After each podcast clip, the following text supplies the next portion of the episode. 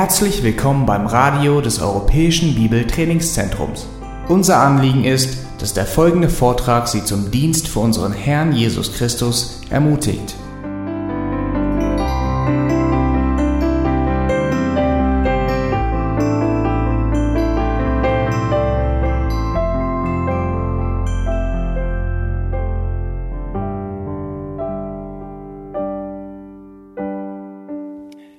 Schlagt eure Bibeln zu 1. Mose 6 auf. Wir machen weiter im Text, äh, in diesem faszinierenden Buch.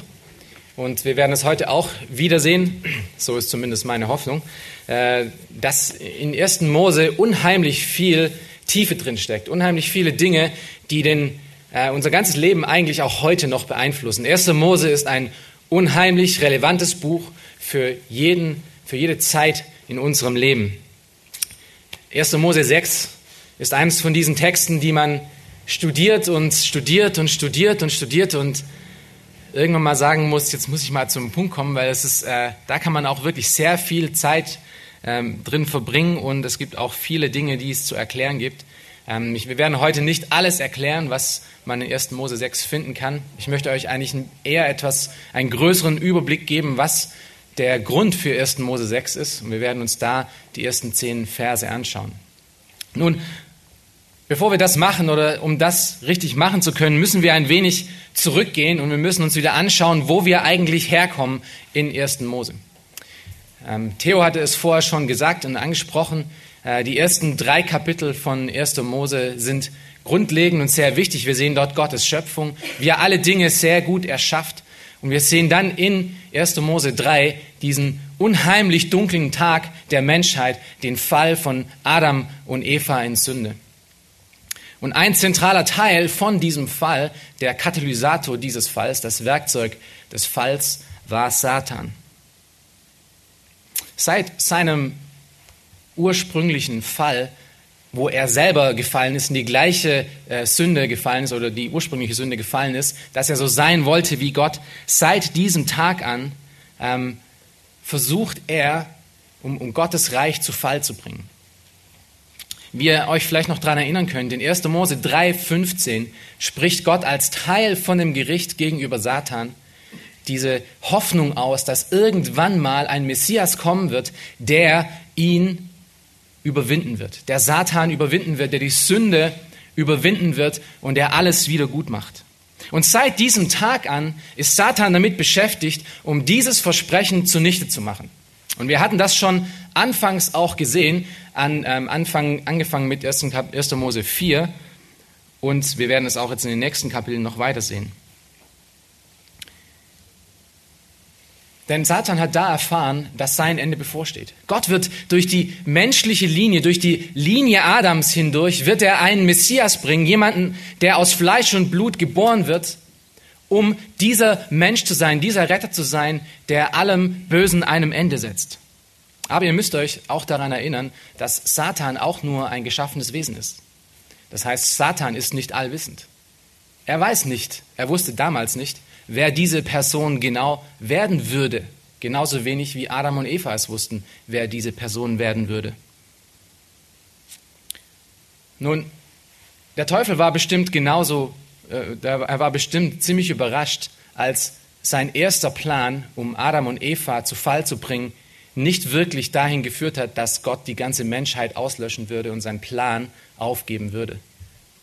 Er war bestimmt so überrascht zu sehen, dass Adam und Eva wirklich zum Glauben fanden und dass sie wieder Gott vertrauten und nicht ihm vertrauten. Und sicherlich konnte er sich noch an die, erst, an die Worte in 1. Mose 3, 15, die Gott zu ihm gesprochen hat, sehr gut erinnern, die gesagt haben, ähm, dass aus Adam und Eva ein Mann hervorkommen wird, der, der alles äh, Böse zunichte machen wird.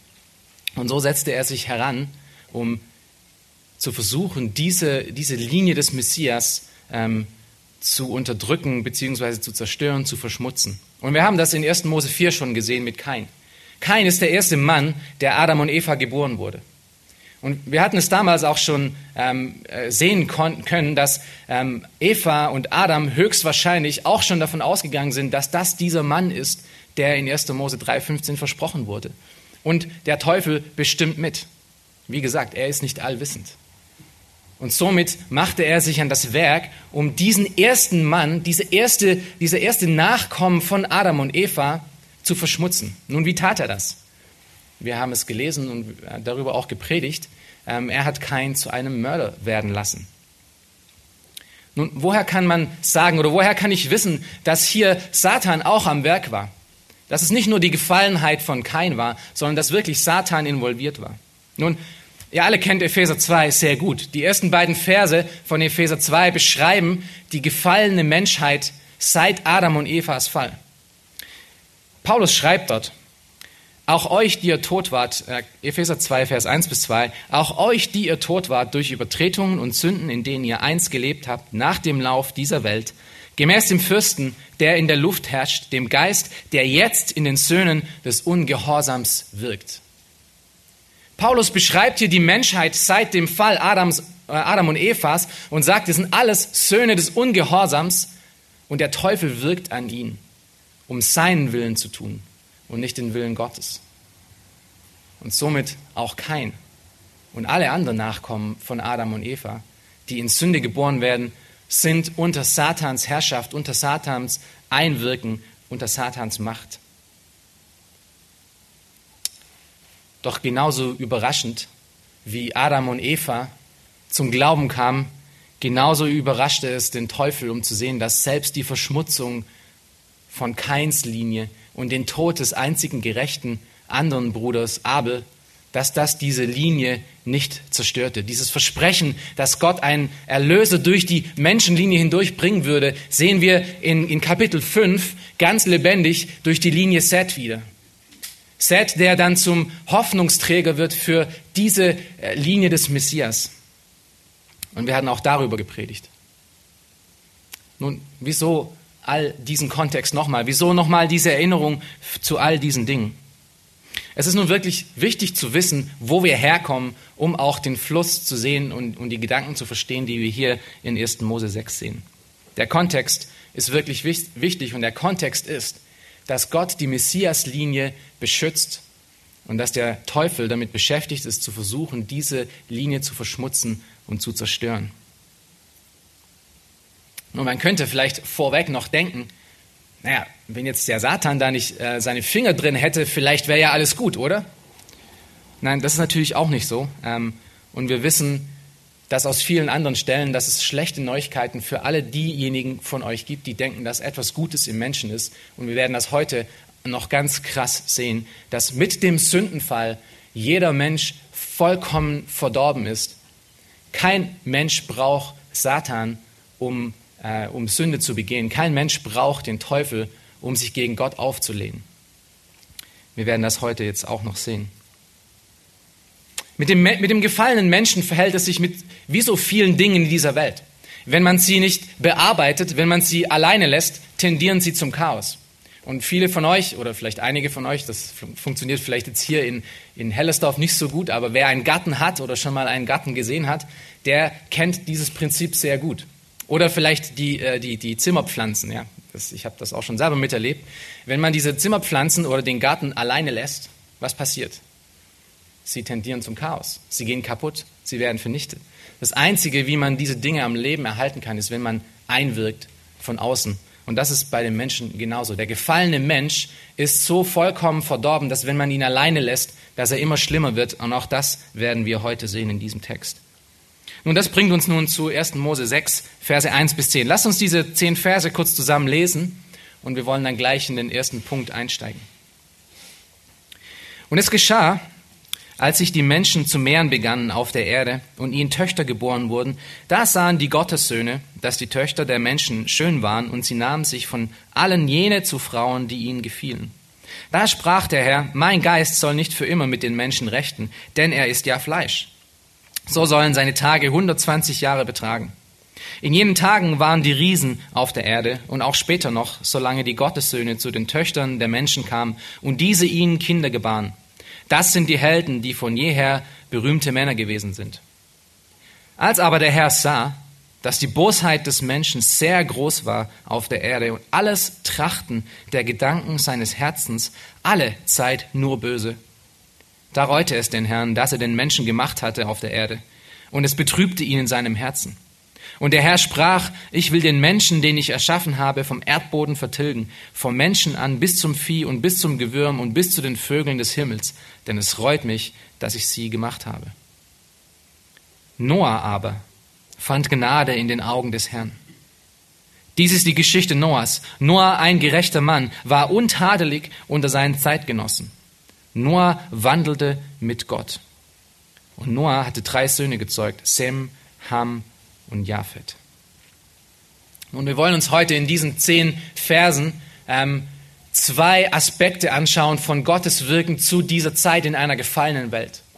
Und diese zwei Aspekte sind Gottes zukünftiges Gericht, das ist der erste Punkt, das ist in Versen 1 bis 7, Gottes zukünftiges Gericht. Und das zweite, der zweite Punkt, der zweite Aspekt ist Gottes gegenwärtige Gnade, gegenwärtige Gnade, die wir von Vers 8 bis Vers 10 sehen. Und wir wollen dies tun, um Ermutigung zu finden, auf der einen Seite und auf der anderen Seite daran zu erinnert werden, dass Gott sehr wohl Sünde richten wird. Lass uns zum ersten Aspekt kommen. Gottes zukünftiges Gericht von Vers 1 bis 7. Wenn ihr euch die ersten vier Verse mal anschaut von 1. Mose 6, sehen wir hier ein ganz krasses und sehr dunkles Bild der Menschheit. Und zwar sehen wir die vollkommene Verdorbenheit des Menschen. Die vollkommene Verdorbenheit des Menschen in den ersten vier Versen. Diese, drei, diese Verse zeigen sehr deutlich auf, dass selbst nach 1500 Jahren der Evolution des Menschen der Mensch kein Deut besser geworden ist, sondern im Gegenteil schlechter. Der Mensch ist wie dieser Garten oder wie diese Gartenpflanze, äh, diese Zimmerpflanze, von der ich vorgesprochen habe, einfach immer nur schlechter geworden. Und wir sehen das hier in den vor allem in den ersten zwei Versen ähm, aufgezeigt dadurch, dass, dass Menschen eine Beziehung mit Dämonen eingingen. Menschen gehen eine Beziehung mit Dämonen ein. Lass uns die ersten beiden Verse nochmal lesen. Und es geschah, als sich die Menschen zu mehren begannen auf der Erde und ihnen Töchter geboren wurden, da sahen die Gottessöhne, dass die Töchter der Menschen schön waren, und sie nahmen sich von allen jene zu Frauen, die ihnen gefielen. Nun, hier an diesem Punkt müssen wir ein wenig äh, innehalten und wir müssen diese Verse etwas erklären. Denn es, es gibt eine Debatte hier über diesen Vers, wer denn diese Gottessöhne sind. Und der Streitpunkt an dieser Stelle steht, äh, geht darum, ob diese Gottessöhne in Vers 2 Menschen oder gefallene Engel sind. Und das sind die einzigen beiden Möglichkeiten, die wir haben an dieser Stelle. Es sind entweder Menschen oder gefallene Engel. Und es ist wichtig, ähm, zu wissen, was das ist, denn es ist nicht, ähm, es beeinflusst den ganzen äh, Gedankenfluss von, von dieser Stelle. Und wir werden es auch gleich sehen. Um es vorwegzunehmen, ich bin davon überzeugt, dass äh, diese Stelle, wie auch der Titel schon gesagt hat, äh, von, gefallenen von gefallenen Engeln spricht und nicht von Menschen. Und ich möchte euch vier Gründe hierfür geben. Kurz vier Gründe. Schaut euch den Text nochmal an. Wir sehen, dass die Menschen sich zu mehren begannen.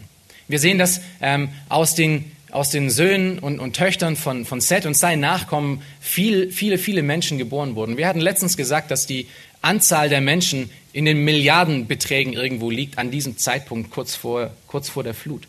Und wir sehen auch, dass äh, hier hübsche äh, Frauen geboren wurden. Und wir sehen in diesem Text, dass äh, in, innerhalb von, äh, von diesen Frauen nahmen sich Gottes Söhne äh, welche zu Frauen von diesen schönen Frauen. Nun, soweit so gut, das könnten natürlich auch Menschen sein, ja, das ist ja noch kein Argument.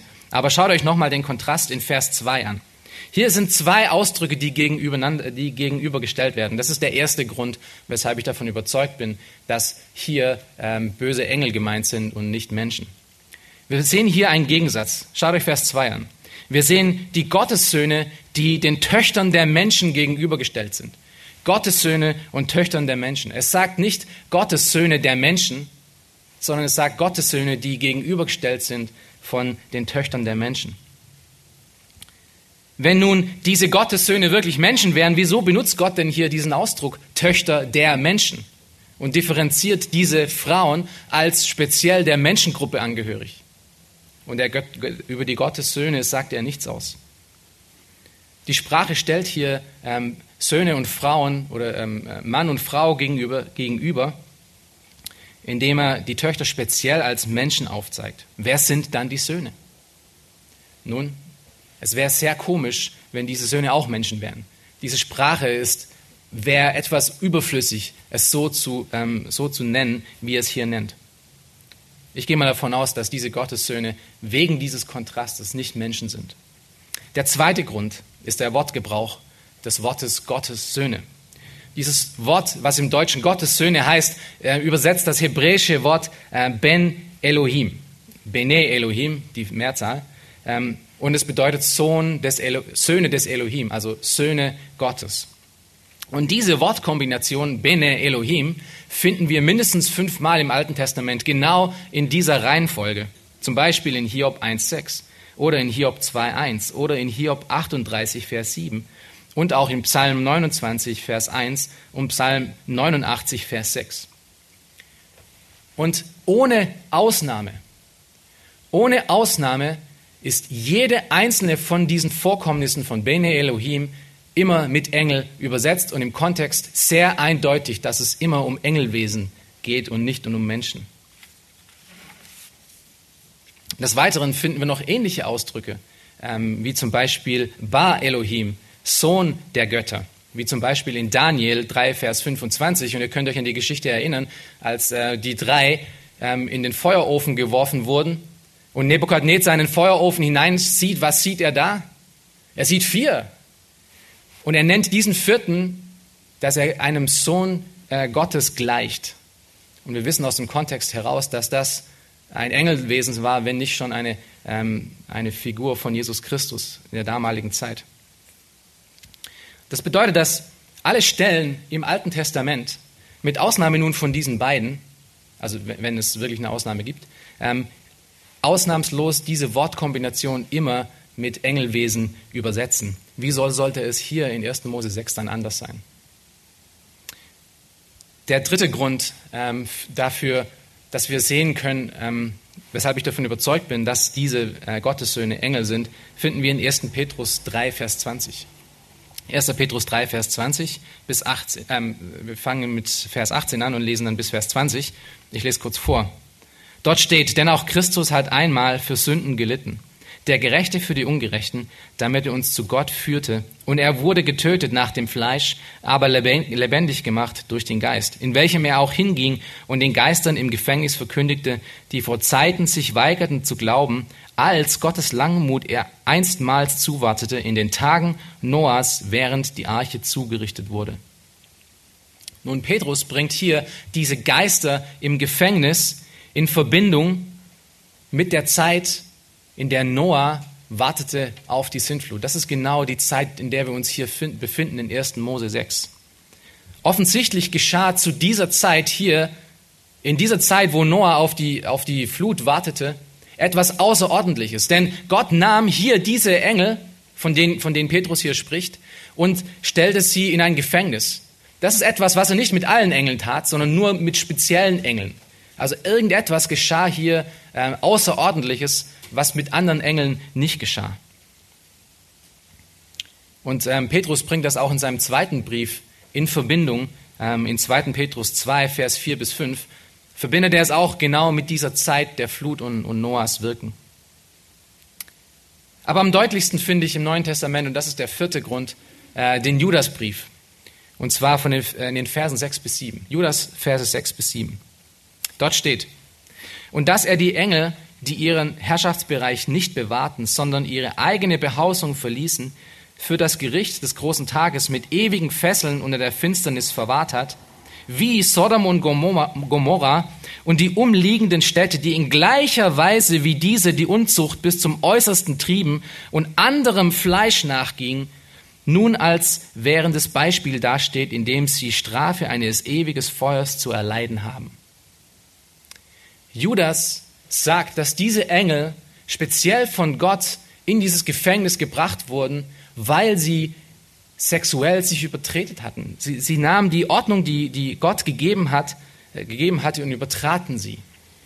Und zwar auf die gleiche Art und Weise wie Sodom und Gomorra. Und wir wissen von Sodom und Gomorra, dass das große Problem dieser Stadt sexuelle Verwahrung war. Wir wissen, dass es ganz speziell Homosexualität war, aber das war bestimmt nicht das Einzige.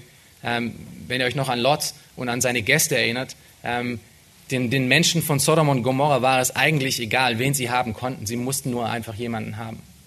Das war nicht Gottes Plan für Sexualität. Gottes Plan für Sexualität sieht völlig anders aus.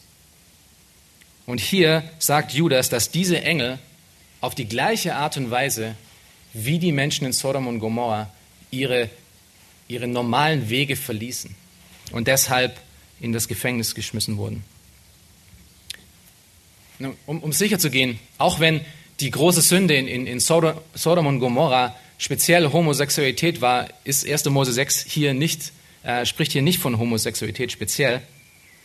Aber sie lebten außerhalb von Gottes Plan in, äh, in dem sexuellen Verlangen. Gott hatte Sexualität nur zwischen einem männlichen und einem weiblichen Teil gegeben. Das ist für die Menschenwelt und die Tierwelt genauso. Ähm, und offensichtlich war es auch nicht vorgesehen, dass Engel sexuelle Beziehungen mit Menschen eingehen. Ansonsten wären sie deswegen nicht bestraft worden. Das war in dem Sinne wirklich wieder natürlich. Es war pervers. Und ihr könnt euch das vielleicht merken, das Wort pervers bedeutet eigentlich nur wieder natürlich wieder dem, was Gott natürlich gegeben hat. Somit sind alle Beziehungen, die außerhalb von Gottes Plan sind, perverse Beziehungen. Und so war diese Beziehung zwischen Engel und Menschen eine perverse Beziehung, eine Beziehung, die Gott nicht gegeben hat. Und das ist nun der Gipfel der menschlichen Verdorbenheit. Das ist was, was Gott hier zeigt. Die, die menschliche Verdorbenheit hat darin gegipfelt, dass sich Menschen mit Dämonen einließen in eine perverse Beziehung. Nun könntest du vielleicht jetzt sagen, okay, ich sehe das schon irgendwie, aber ich sehe immer noch nicht, wie das die Verdorbenheit der Menschen aufzeigt. Denn es waren ja die Engel, die zu den äh, Töchtern kamen. Äh, das ist eine gute Frage. Vielleicht eine Gegenfrage. Wie können Engelwesen mit Menschen nicht nur Kinder zeugen, sondern diese auch heiraten? Was wir hier nicht sehen in 1. Mose 6, ist, dass diese Engel diese Frauen vergewaltigten oder auf eine Maria-Art und Weise sie ähm, irgendwie überschatteten. Wir sehen, dass sie sich diese Frauen zu Frauen nahmen. Schaut euch den Text nochmal an. Und es geschah, als die Menschen zu mehren begannen, auf der Erde ihnen Töchter geboren wurden, da sahen die Gottessöhne, dass die Töchter der Menschen schön waren, und sie nahmen sich von, alle, von allen jene zu Frauen, die ihnen gefielen. Das ist eine Sprache von Ehebund. Das ist nicht eine Sprache von Vergewaltigung oder irgendwas anderem sozusagen eine Sprache von einer engen Beziehung. Wie können Engelwesen eine Beziehung mit Frauen eingehen?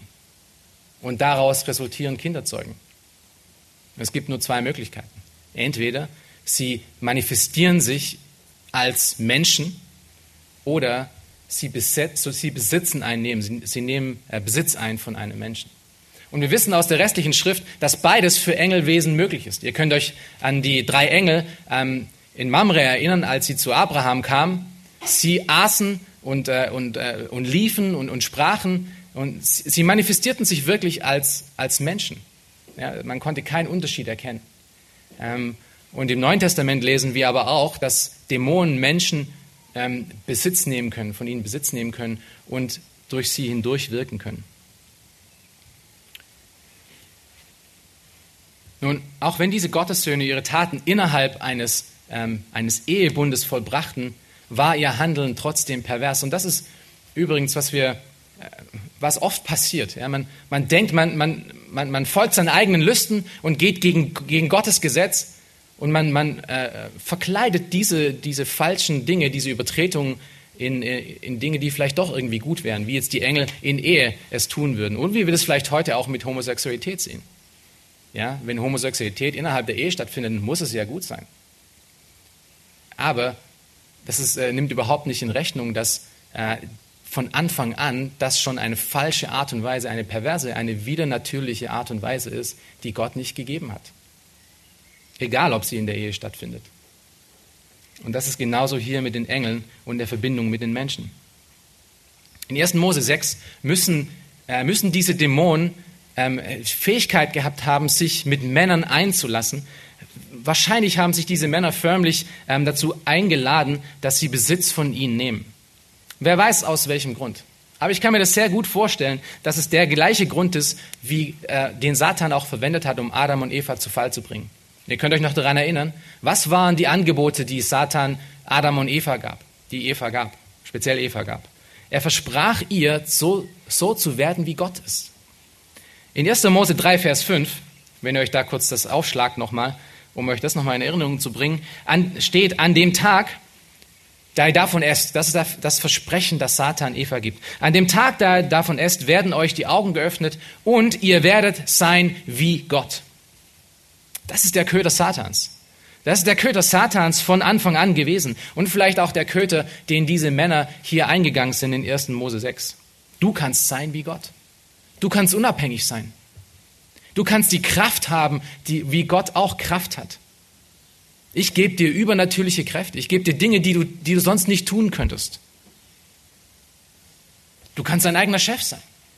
Du kannst äh, über, über äh, Bösen und Guten stehen. Niemand kann dir etwas antun. Und dass das gar nicht so abwegig ist, habe ich letztes Jahr beim Stadtteilfest hier in Hellersdorf festgestellt. Ähm, ich hatte da mit einem Mann gesprochen, der ziemlich äh, ähm, muskulär war und äh, ziemlich rabiat auch ausgesehen hat. Und wir haben so ein bisschen über, über Moral und äh, alle möglichen Dinge gesprochen. Ich habe ihn dann auch gefragt, ob er Gott kennt. Und dann sagt doch dieser Mensch zu mir, ja, hier steht einer vor dir. Oh, wirklich? äh, das, darauf war ich erstmal nicht vorbereitet, also auf all Dinge, die man beim Evangelisieren irgendwie trifft. Das ist eine Antwort, äh, die man jetzt nicht unbedingt parat, sofort parat hat. Ähm, er war tatsächlich davon überzeugt, dass er ein Gott ist. Das war kein Scherz. Er hat das nicht gemeint, um, um mich abzuwimmeln, sondern er ist wirklich vollständig davon überzeugt, dass er ein alter deutscher Gott ist. Ein Hühne. Das ist diese Lüge Satans. Du kannst Gott sein. Du kannst wie Gott sein. Du kannst selbstbestimmend sein, du kannst deine eigenen Wege gehen. Du brauchst nicht auf diesen alten Mann hören, du brauchst nicht auf dieses Buch hören, du brauchst auf niemanden hören, geh einfach nur deinen Weg. Das ist die Lüge Satans. Und wir befinden uns heute tatsächlich wieder in einer ähnlichen Situation wie in 1. Mose 6, oder? Wir befinden uns in einer Situation wieder, wo wieder natürliche Beziehungen als Freiheit gesehen werden wo das Verlangen des Menschen unaufhörlich nach Schlechtem ist, wo Gottes Wort wirklich weggeschmissen wird und dir erzählt wird, du sei einfach du, du sei einfach dein eigener Mensch, folge deinem eigenen Willen und deinem eigenen Verlangen. Wir sehen sogar, dass diese widernatürlichen Beziehungen wie Homosexualität, und das wird da nicht enden, es wird äh, Sex mit Tieren und Sex mit Kindern, das wird alles irgendwann noch kommen dass das ein Zeichen der Freiheit ist. Das ist genau das, was wir hier auch in 1. Mose 6 sehen. Es ist das gleiche Konzept. Die Ehe wird aufgelöst, Gottes Wege werden aufgelöst und dir wird gesagt, mach einfach. Kümmere dich nicht um dieses Buch. Um, kümmere dich nicht um Gott, der sowieso nicht existiert. Schaut euch Vers 3 nochmal an. Hier spricht Gott. Mein Geist soll nicht immer mit den Menschen rechten, denn er ist ja Fleisch. Seine Tage sollen 120 äh, Jahre, ähm, 120 Jahre betragen. Und ihr wisst, dass die Menschen damals, von den letzten Predigten, dass die Menschen damals teilweise bis zu 900 plus Jahre alt wurden. Das ist ein radikaler, radikaler Schnitt für die Menschheit. Und es ist ein weiteres Indiz, dass es sich hier wirklich ähm, um, äh, um diese Beziehung zwischen Menschen und Engeln handelte, denn Gott gibt hier nicht ein Gericht gegenüber den Engeln, sondern er gibt ein Gericht gegenüber den Menschen. Das heißt, diese Menschen waren verantwortlich für diese Beziehungen. Sie ließen es zu, dass diese Dämonen auf sie kamen und deswegen straft Gott ähm, diese, die Menschheit und, und reduziert ihre Jahreszahl. Schaut euch auch nochmal Vers 4 an. Was ist das Resultat von dieser perversen Beziehung? Das Resultat von diesen perversen Beziehungen sind nicht die Riesen. Die Riesen sind nur der Zeit, ähm, äh, Zeitmarker, der uns aufzeigt, dass in jenen Tagen genau das geschah. Das Resultat aber von, diesen, äh, von dieser Beziehung, diesen Dämonenbeziehungen zwischen den Menschen, sind die berühmten Helden. Das sind die berühmten Helden in Vers 4. wahrscheinlich waren diese Männer auch solche Helden, weil sie ähm, aus einer Umgebung, in einer Umgebung aufwuchs, die weder Menschen noch Gott fürchtete. Und wir kennen solche Menschen. Dieser Typ auf dem Stadtfest in Hellersdorf war auch so einer. Fürchtet weder Mensch noch Gott. Und das macht jemanden übermütig, völlig übermütig. Aber es gibt ihm auch die Möglichkeit, Dinge zu tun, die nun, vielleicht Furcht uns irgendwie diktiert, dass wir sie nicht tun sollten. Und das ist gut möglich, dass ähm, das der Grund auch war, weshalb das diese Helden waren. Und wir kommen später nochmal kurz darauf zurück. Schaut euch Vers 5 an.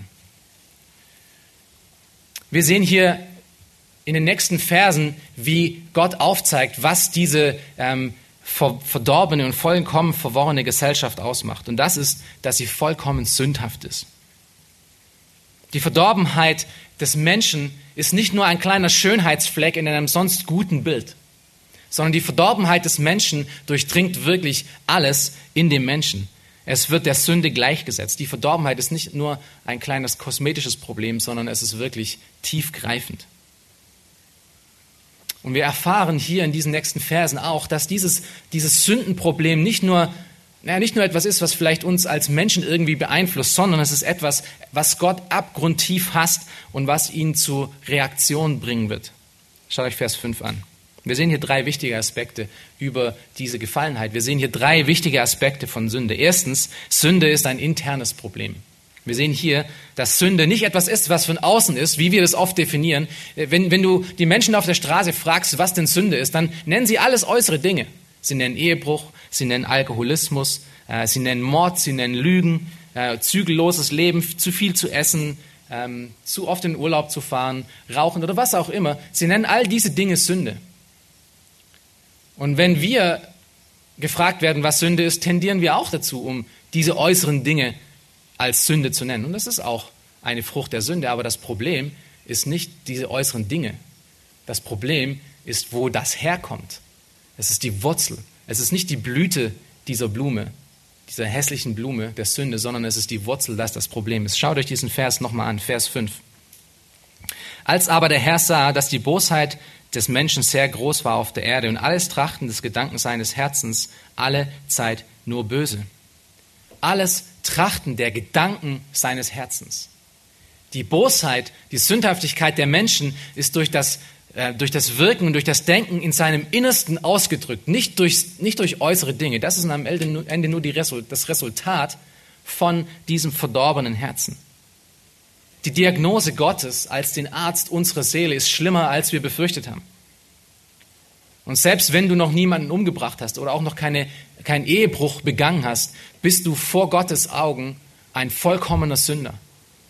Weil dein, dein Problem nicht an den äußeren Dingen liegt, sondern an deinem Herzen. Du kannst auf dieser Welt noch so moralisch und noch so gut sein. Du bist in Gottes Augen nach seinem Standard vollkommen verdorbener Sünder.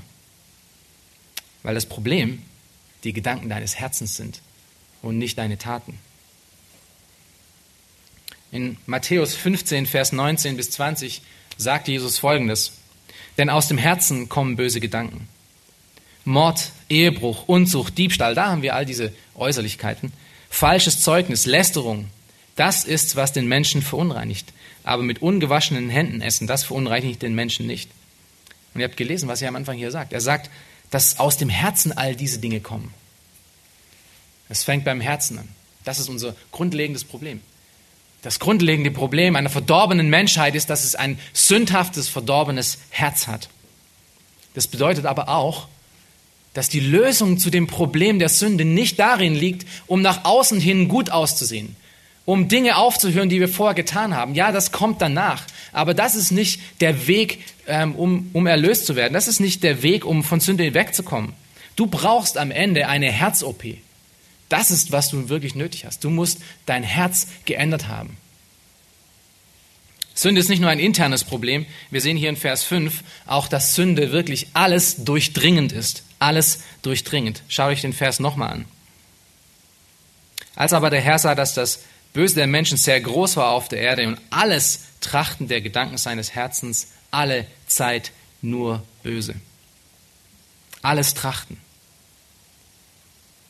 Gott beschreibt wirklich den Zustand des Menschen als vollkommen verdorben, alles durchdringend. Es gibt keinen Quadratzentimeter auf dem Grundstück deines Herzens, was irgendwie noch frei und gut ist. Er sagt, es ist wirklich alles Trachten deines Herzens, was böse ist. Und ihr wisst das vielleicht schon von vorherigen Predigen, dass wenn das Alte Testament von dem Herzen spricht, spricht es von dem inneren Menschen. Es spricht davon, äh, von unseren Gedanken, von unseren Emotionen, von unseren Gefühlen, von unserem Gewissen, von unserem Verstand, von unserem Intellekt. All diese Dinge sind beschmutzt und befleckt und zwar vollkommen. Sie sind vollkommen durchtränkt von dieser Sünde. Und diese Diagnose ist ebenso zerschmetternd. Es ist ebenso zerschmetternd wie die Diagnose, dass es unser Herz ist, das unser Problem ist und nicht irgendwelche Taten. In Römer 3, Vers 10 bis 12 äh, schreibt Paulus Folgendes. Er sagt, es ist keiner gerecht, auch nicht einer. Es ist keiner, der verständig ist, der nach Gott fragt. Sie alle sind abgewichen. Sie taugen alle zusammen nichts. Das, da ist keiner, der Gutes tut. Da ist auch nicht einer. Und Paulus hat hier nicht Taten des Menschen im, im Blickfeld, sondern er hat hier die Messlatte Gottes angelegt. Es gibt Menschen, die gute Dinge tun. Aber selbst diese guten Dinge sind vor Gott schmutzige Flecken, weil sie aus einem verdorbenen Herz herausgeschehen, die wirklich alles in deinem Leben beeinflusst. Und deshalb sprechen wir von vollkommener Verdorbenheit. Der Mensch ist vollkommen verdorben, völlig durchtränkt von Sünde. Sünde ist nicht nur ein internes Problem, Sünde ist auch nicht nur alles durchdringend, sondern Sünde ist auch unaufhörlich. Ist unaufhörlich. Nochmal Vers 5 alles Trachten der Gedanken seines Herzens. Wann böse? Alle Zeit. Alle Zeit böse.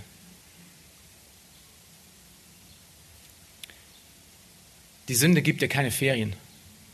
Sie geht nicht irgendwann mal für ein Weichen fort und lässt dich alleine, sondern jede Sekunde in deinem Leben hast du damit zu kämpfen. Als Ungläubiger schon, schon mehr und als Gläubiger hast du immer noch gegen diese alte Natur anzukämpfen. Es gibt keinen Zeitpunkt in deinem Leben, der nicht davon eingenommen ist. Kein Moment. Selbst an dem Moment, an dem du am selbstlosesten und am liebevollsten agierst, bist du immer noch von diesem Gesetz beeinflusst.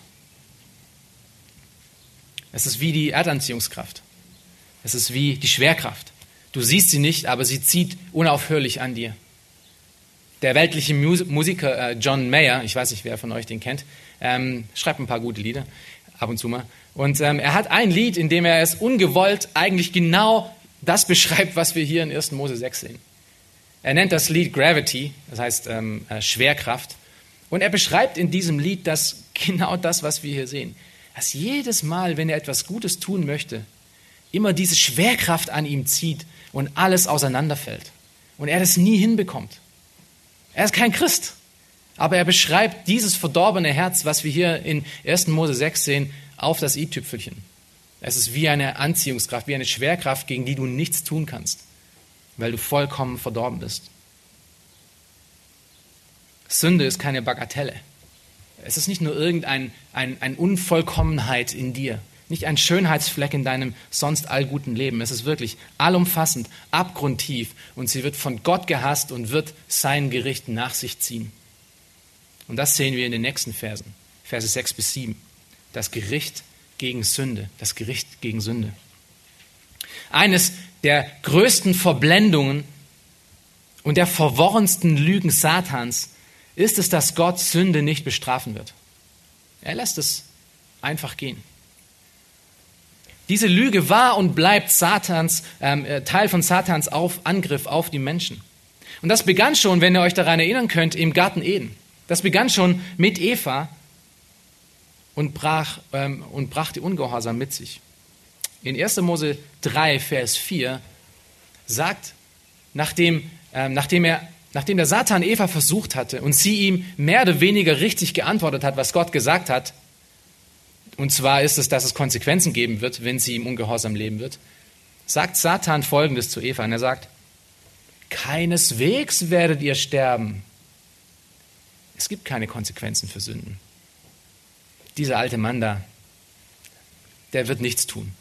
Der ist im Grunde eigentlich nur liebevoll. Keines Grund, keine, kein Grund zur Sorge, ihr werdet nicht umkommen. Und Eva wurde dadurch verblendet. Eva wurde verblendet, ver verlor den Bezug zur Realität, und zwar, dass Gott Sünde hasst. Und sie sündigte. Und so genauso auf diese Art und Weise. Wenn wir heute mit Leuten über Sünde sprechen, sagen sie, ja, Sünde, na und? Was passiert schon? Es betrifft ja vielleicht nur mein Leben. Und Freund, hör mir gut zu. Wenn du heute hier sitzt und nicht im Glauben bist, nicht erlöst bist, nicht, nicht von Gott gerettet wurdest, aus diesem Schlund heraus, dann musst du diese Botschaft von 1. Mose 6 ganz deutlich hören. Denn was wir hier sehen, ist ein Muster für den Rest der Schrift. Gott wird Sünde nicht ungestraft lassen. Er wird wiederkommen. Er wird wiederkommen nicht dieses Mal als Erlöser und Erretter, sondern er wird wiederkommen als Richter und er wird dich richten. Gott hasst Sünde abgrundtief und er wird diese Sünde bestrafen und diese Sünde richten. Und wenn du nicht in ihm gefunden bist, wirst du mit untergehen. So wie die Leute in den folgenden Kapiteln in 1. Mose 6, 7, 8.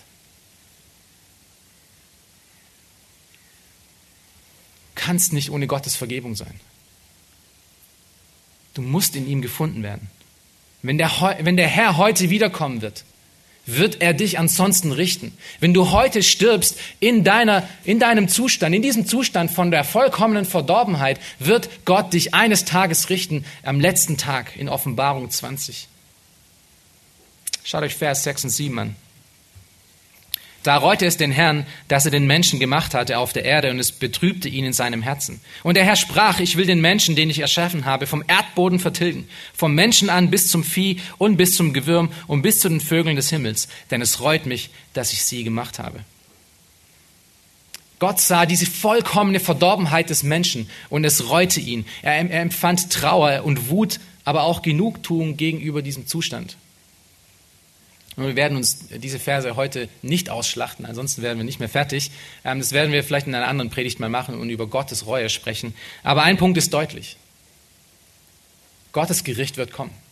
Gott lässt Sünde nicht einfach links liegen. Er wird es bestrafen. Und die nächsten drei Kapitel zeigen das sehr deutlich, wie das passiert. Und dass diese Worte nicht nur irgendwelche leeren Worte sind. Dass diese Worte nicht nur irgendwelche Dinge sind, die Mose sich ausgedacht hat, sondern es hat ganz katastrophale Konsequenzen. Und zwar so, dass die gesamte Welt minus acht Menschen völlig zerstört wurde. Aber Gott empfindet keine Freude daran, um Menschen umzubringen. Wenn du mal Zeit hast und dich das wirklich interessiert, diesmal Hesekiel 18 durch. Hesekiel 18, Vers 32 sagt Gott es sehr deutlich. Er möchte nicht, dass jemand stirbt. Gott möchte nicht, dass du als Sünder vor Gericht kommen musst, aber er wird es tun, wenn du nicht in ihm gefunden bist. Und wenn wir jetzt gesehen haben, hier in den ersten sieben Versen, finden wir ganz viele Referenzen zum Menschen. Es wird über den Menschen gesprochen, es wird über, über das Fleisch gesprochen, es wird über seine vollkommene Verdorbenheit gesprochen. Zehnmal kommt das Wort Menschen hier vor. Die Perversion der Engel ist nicht der, ist nicht der Hauptpunkt, dass Gott das Gericht nach sich zieht, sondern es ist der Ungehorsam des Menschen und seine Verdorbenheit. Und das ist wirklich relevant. Weil heute sitzen auch genügend Leute noch hier drin, die dieses Problem haben. Und um uns herum sind genauso viele Leute. Und wir sind alle ein wenig wie Noah, die wir an Gott glauben und sehen, was kommen wird, wissen, was kommen wird. Und wir sollten sie genauso warnen, wie Noah die Menschen gewarnt hat. Das letztendliche Gericht wird in Offenbarung 20 beschrieben und ich lese es später noch kurz vor. Ähm, wenn ihr Zeit habt, schaut euch das später nochmal an. Das ist, was kommen wird. 1. Mose 6 ist ein Muster für das, was noch kommt. Und zwar nicht äh, auf die gleiche Art und Weise, denn Gott hat versprochen, dass er die Welt nicht wieder mit Wasser zerstören wird, sondern auf eine vollkommenere Art und Weise, auf eine noch größere Art und Weise wird er wiederkommen und Gericht über alle Menschen bringen. Und zwar für alle Ewigkeiten.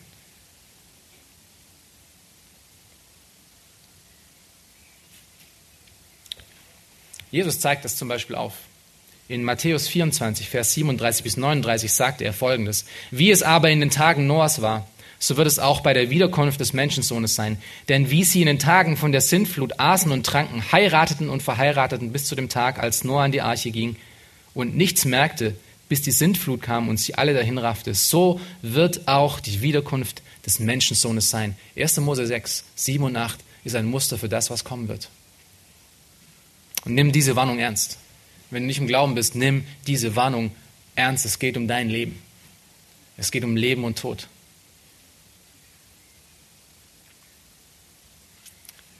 Denn wir lesen in Offenbarung 20 folgendes, von Versen 11 bis 15. Und ich sah einen großen weißen Thron und den, der darauf saß, vor seinem Angesicht flohen die Erde und der Himmel, und es wurde kein Platz für sie gefunden. Und ich sah die Toten, kleine und große, vor Gott stehen, und es wurden Bücher geöffnet, und ein anderes Buch wurde geöffnet, das ist das Buch des Lebens. Und die Toten wurden gerichtet, gemäß ihren Werken, entsprechend dem, was in den Büchern geschrieben stand. Und das Meer gab die Toten heraus, die in ihm waren, und der Tod und das Totenreich gaben die Toten heraus, die in ihnen waren. Und sie wurden gerichtet, ein jeder nach seinen Werken. Und der Tod und das Totenreich wurden in den Feuersee geworfen. Das ist der zweite Tod. Und wenn jemand nicht in dem Buch des Lebens eingeschrieben wurde, so wurde er in den Feuersee geworfen. Ist es unangenehm zu hören? Oh ja. Es ist besser unangenehm. Es ist schrecklich zu hören, aber die Frage ergeht an dich. Wo wirst du, wo wirst du stehen? Auf welcher Seite wirst du stehen? Wo wirst du sein? Wirst du bei Gott sein?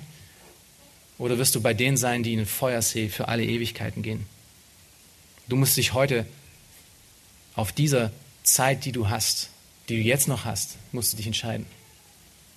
Dann wird es zu spät sein. Hier auf dieser Welt hast du noch die Möglichkeit.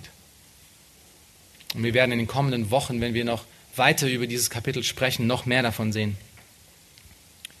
Aber wie kann ich, zu, wie kann ich diesem Gericht entkommen? Das ist doch die, die brennende Frage, die nun hier drin, die hier äh, im Raum steht. Wie kann ich diesem Gericht entkommen? Und die nächsten drei Verse geben uns ein Beispiel. Das ist der zweite Punkt und der zweite Aspekt, den wir heute in aller Kürze noch anschauen werden, denn er ist sehr einfach.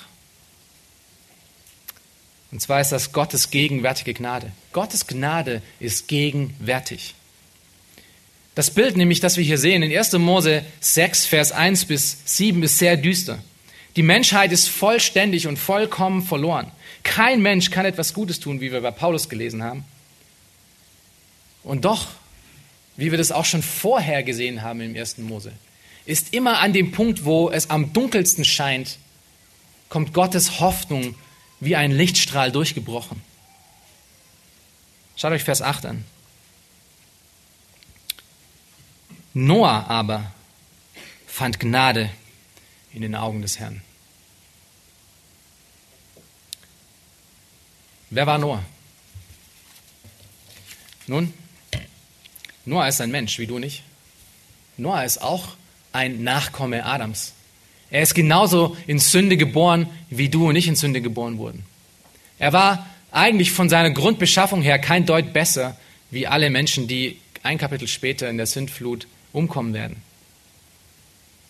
Er ist nicht irgendwie von Gott speziell gemacht worden, sondern er ist ein Mensch wie jeder andere auch. Wie kommt es dann, dass Noah Gnade in den Augen des Herrn fand?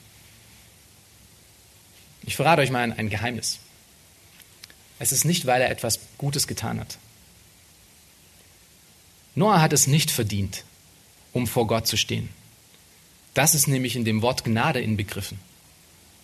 Gnade bedeutet, dass du etwas bekommst, was du nicht verdienst. Also wenn wir, wenn wir den Vers danach lesen und, und, und sehen, äh, was Noah alles beschreibt und wie er als Mensch war, das ist nicht der Grund, weshalb er Gnade in den Augen Gottes fand. Denn Gnade ist etwas Unverdientes. Gott hat sich Noah gezogen. Gott hat Noah Glauben gegeben. Er hat ihm die Möglichkeit gegeben, an ihn zu glauben. Denn Gott alleine nur kann diesen Zustand ändern. Wir hatten es vorher gelesen. Epheser 2, Verse, äh, Epheser 2, Vers 2 bis 3 beschreibt die Verdorbenheit des Menschen, dass wir alle tot sind in unseren Sünden und Übertretungen. Und dann kommt aber in Vers 4 mein Lieblingsvers, den ich schon oft zitiert habe. Und diejenigen, die schon oft zugehört haben, die wissen das wahrscheinlich. Epheser 2, Vers 4, die ersten beiden Worte beschreibt das ganze Evangelium in zwei Worten. Gott aber der Mensch ist vollkommen verloren in seinen Sünden. Er ist vollkommen verderbt. Und dann kommt dieses Wort Gott aber. Gott aber. Denn es braucht Gott aber, um diesen Menschen zu ändern. Dieser tote, in seinen Sünden verdorbene Mensch kann sich nicht selber erretten. Es braucht Gott, der hier hineinkommt. Der Mensch ist vollkommen verloren, Gott aber. Der Mensch ist tot in seinen Sünden, Gott aber. Der Mensch hat nur Gericht verdient, Gott aber. Und so ist dieses Noah aber fand Gnade wirklich ein Gott aber. Denn es ist Gott, was in Noah diesen Glauben wirkte. Er hat es nicht verdient. Gott beruft sich Noah, schenkt ihm Glauben, wie wir es auch in Epheser 2, Vers 18, dass der Glauben, den wir brauchen zur Errettung, auch von Gott gegeben ist. Und er wirkt in ihm Gehorsam, was am Ende ihm Gerechtigkeit angerechnet wird. Aber lass uns noch ganz kurz die Verse 9 bis 10 anschauen, speziell den Vers 9, denn hier sehen wir etwas Wichtiges. Hier sehen wir etwas Wichtiges, was wir zur Balance nötig haben, um diesen Vers und diesen Punkt auch zu verstehen. Dort steht in Vers 9, Noah, ein gerechter Mann, war untadelig unter seinen Zeitgenossen. Noah wandelte mit Gott. Noah wird hier als gerecht und untadelig und mit Gott wandelnd beschrieben. Und später lesen wir noch im, im Neuen Testament, in 2. Petrus 2, Vers 5, dass er ein, ein Verkündiger der Gerechtigkeit war, welcher unbeirrt im Glauben und Gehorsam gegenüber einer Welt, die überhaupt nichts von Gott äh, wissen, wissen mochte, sein Wort verkündigte. Aber ich möchte auf etwas hinweisen, was wirklich offensichtlich hier ist. Echter Glaube resultiert auch in gottesfürchtigen und unbeirrten Wandel. Es ist nicht nur so, dass Gott Noah Leben gegeben hat und dann, und dann war es gut.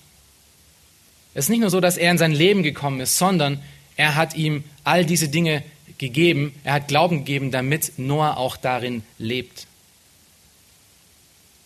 Das Paradoxe ist, dass Gottes Wirken an den Menschen und unsere Verantwortung Hand in Hand gehen.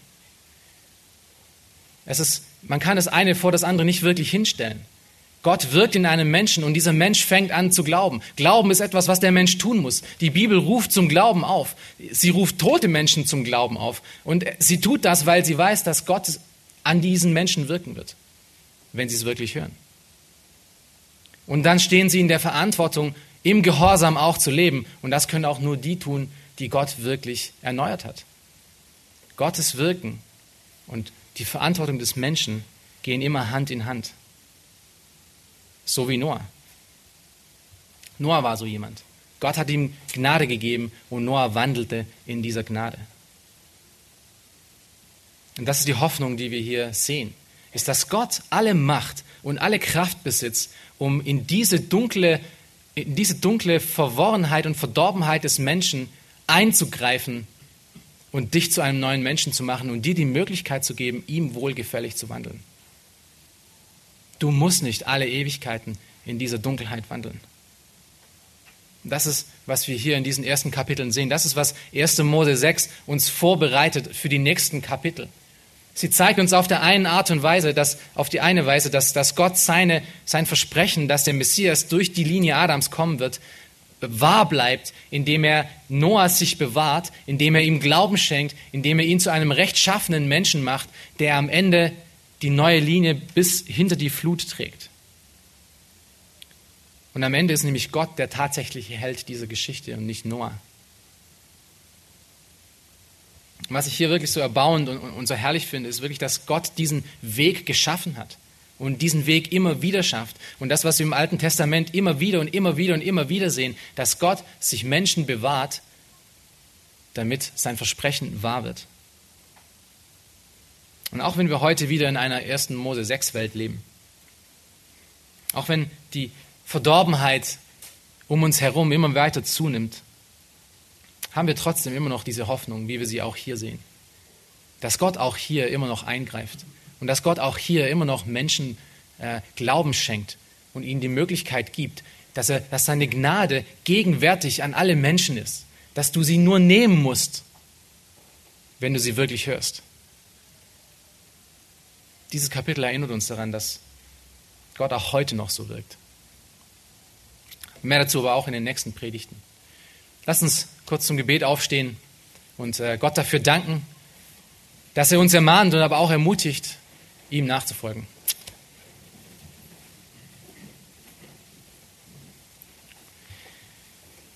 Großer Gott, Vater im Himmel, Herr, wir danken dir für dein Wort. Herr, wir danken dir, dass du so deutlich auch sprichst zu uns, Herr. Du hast uns gezeigt, wie wir als Menschheit verloren und vollkommen verdorben sind.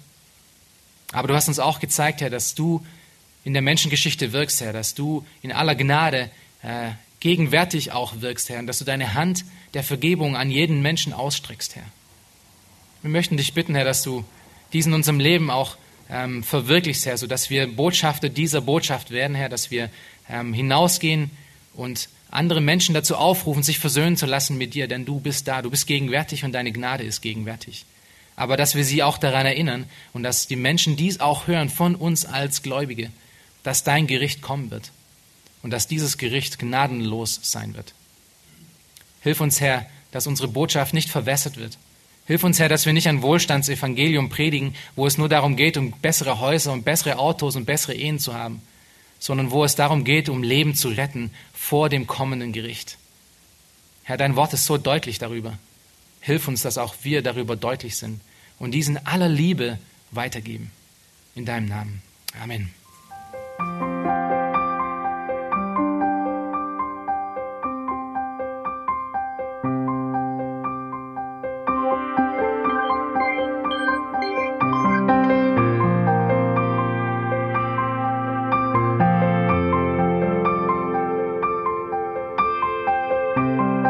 Alle Vorträge unseres Programms, Bücher, DVDs und vieles mehr können Sie bei uns unter www ebtc-media.org erhalten.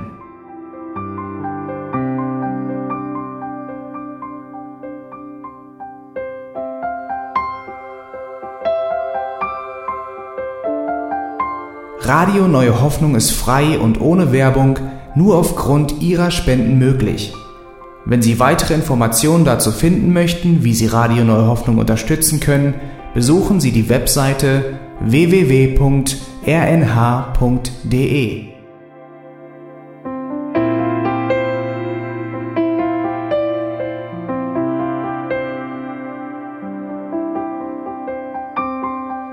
Die Sendezeiten des EBTC sind Montag, Mittwoch, Freitag und Samstag jeweils von 10 bis 11 Uhr.